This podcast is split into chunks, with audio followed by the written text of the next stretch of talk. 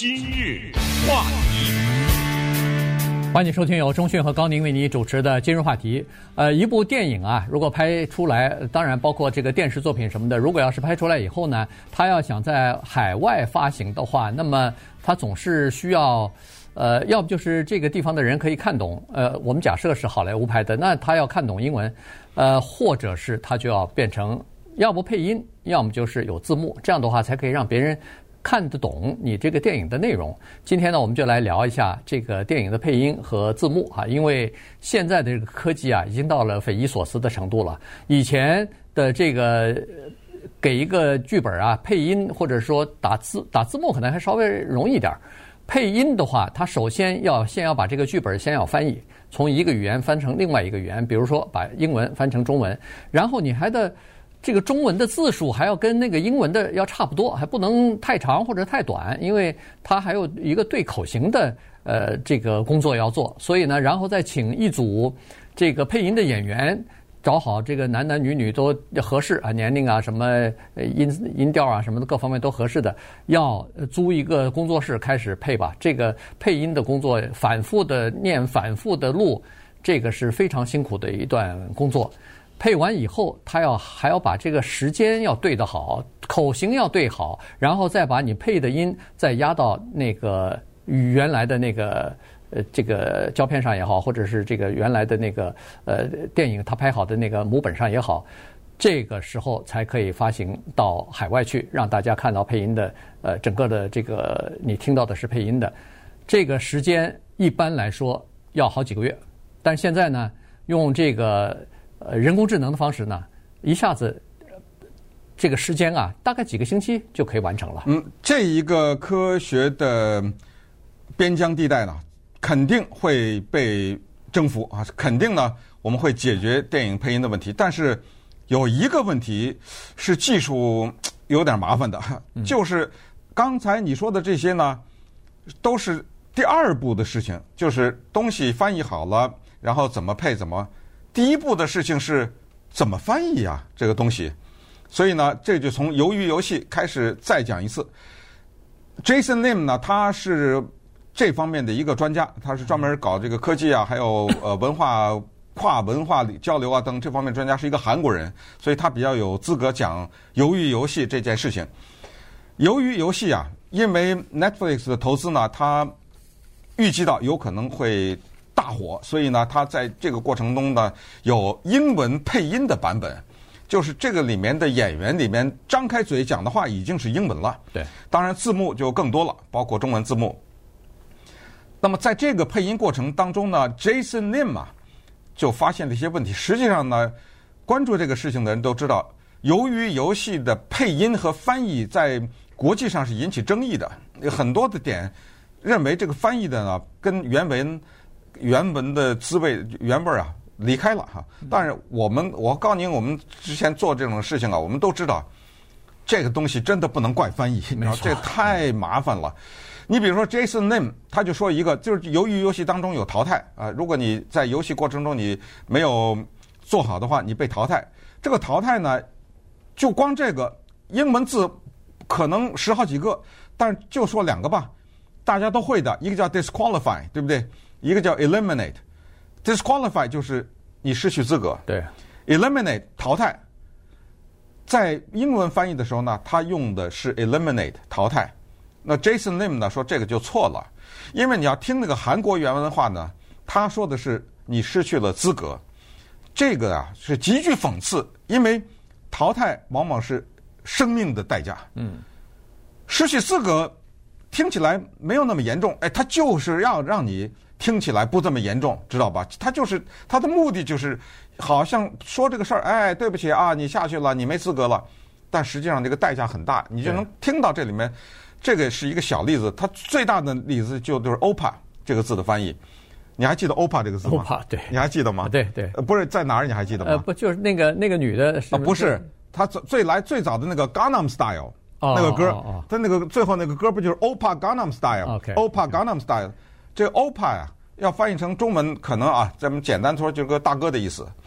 在这个鱿鱼游戏里面呢，有一个丑女吧，算对不对？对。她的名字叫韩美女，你看这多么有讽刺意思。可是你为什么我之前跟大家介绍看这种韩国的、日本的，一定要看中文字幕？就在这儿，你要看英文字幕，这个演员在银幕上的名字叫做 Han Min-yoon。嗯。你看不出来，你看不出来呀。可是你要看中文，他写着韩美女，而且在这个电视剧当中，他好几次说：“你看，我的名字叫美女，我的名字叫美女。”你要看英文，你不不知道是美女这两个字啊。他管那个黑帮老大一直叫欧帕欧帕。然后呢，呃，Jason Lim 就是说这个词啊，真的没法翻译。嗯，你知道吗？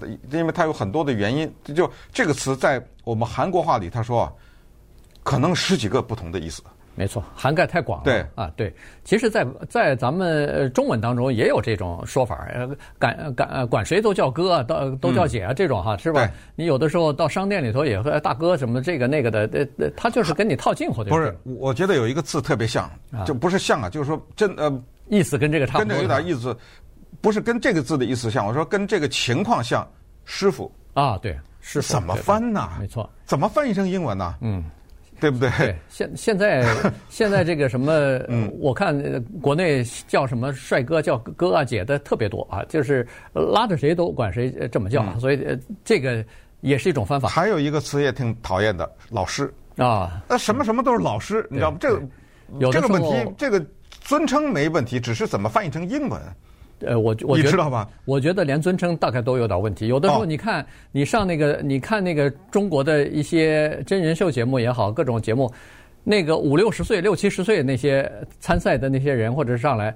管一个主持人，管一个谁，二三十岁老师老师的这么，你感觉到就有点就有点奇怪，你知道吧？呃，但是不管怎么说，这也算是一个尊重的称呼，这东西不太会出错。就是说，你管他叫师傅，管他叫老师，大概叫叫师傅不行，呃，师傅大概有问题哈。呃，管叫老师大概不太会出错啊，所以呢，对比较安全的情况。对，说到翻译这里头，当然呃。东西就多了哈，它除了语言的翻译之外，它有一种文化的翻译，它还有一种生活习惯的考虑。反正你你仔细这么想，它还有上下文的考虑。对，呃，你你在任何一个情况之下，我都觉得啊，这种细微的差别，那个电脑有的时候就比较难，就是人工智慧啊。当然，它可能最后会做得非常的好啊，但是呢，在有的时候它辨别这种细微的味道的时候呢，可能。至少是现在，他还辨别不出来。他有的时候他会翻出的意思呢，和那个意思有一点差别。但是我不是说差别到不可接受的程度，但是是有差别的。这个必须要你这两种文化、这两种语言你都特别了解的时候，你才能辨认得出来这个差别在哪儿。对，你辨认出来，但是你没办法穿越这个语言障碍。大家都熟，村上春树啊，日本作家。他二十几岁的时候说：“我在六十岁以前要翻译《了不起的盖茨比》，这是一个美国的名著哈。为什么呢？他说六十岁呢？他说这个书啊，没有一定的年龄根本看不懂啊，也没有资格翻译。所以他说他六十岁以前，后来他忍不住了，他终于翻了。没到六十岁他就给翻译了。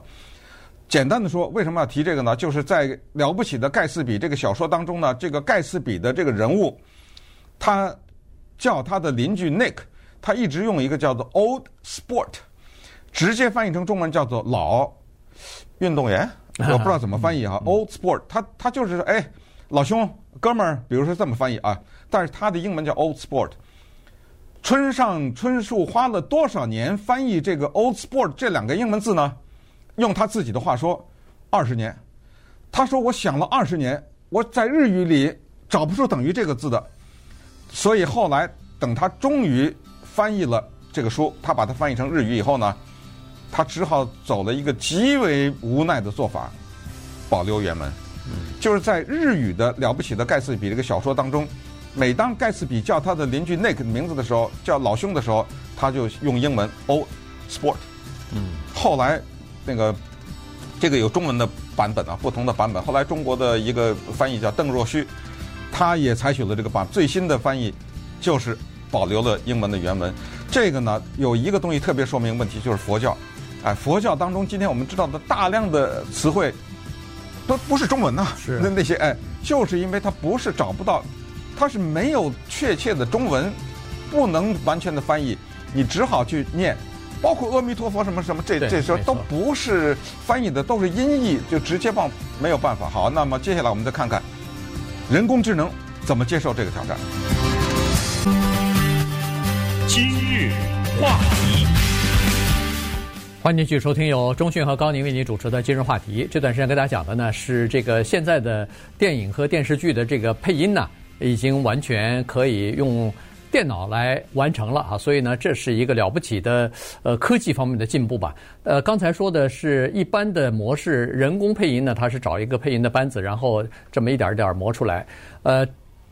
人工智能的配音、自动配音呢，它就稍微简单一点了。所谓的简单，是它很多的工作都是靠人工智能和自动学习这个环节在幕后完成的哈。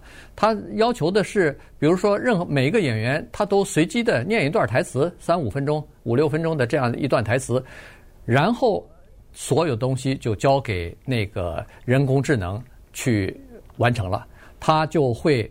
有一个叫做神经的什么网络系统，它可以模仿这个人的声音。你比如说，你念了五六分钟的稿子以后，它把你的声音给可以模仿下来。然后呢，它可以把翻译出来的字数和你的那个剧本里边的原文的这个长度差不多啊，用的时间差不多的东西，它给你琢磨出来，然后就把你的声音加上你的字数。呃，和那个原来的那个声音呢，就重合在一起，就配合配在一起。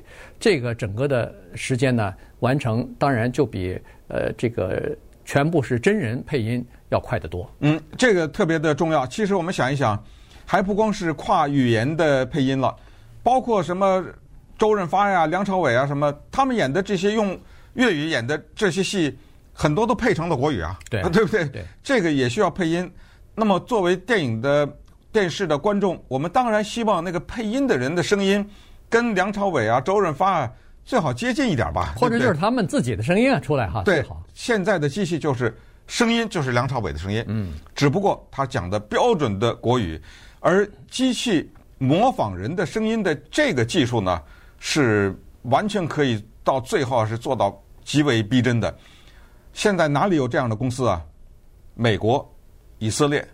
都有这样的公司，其中比较有名的叫 Flawless，哇，这个公司的名字 起得好，叫什么天衣无缝啊，还是什么十全十美啊，什么之类的，毫无瑕疵，哎，毫无瑕疵。这一家公司呢，在悄悄的研究，之所以说悄悄的，因为他们永远不会被上到新被报道，对不对？他们就是电影技术的那个大机器当中的一个环节，他们在猛的推进，而且拿到了很多的风险投资。他们推进的就是就人工智能的配音。实际上，发生在二零一九年有一个电影叫《Every Time I Die》。我这个电影不但没看过，听说都没听说过。但是呢，没关系，这是 Netflix 的一个电影，叫《每次我死的时候》，直接翻译成中文。这个电影推出来的时候呢，在 Netflix 上有三个版本：英文的版本、西班牙语的版本和葡萄牙语的版本。这个电影本身是英文的。可是它的西班牙语的版本和葡萄牙语的版本没有人介入，当然翻译可能是人翻译的啊。整个的配音过程全是机器人完成的，也就是那个人张嘴讲的话是机器。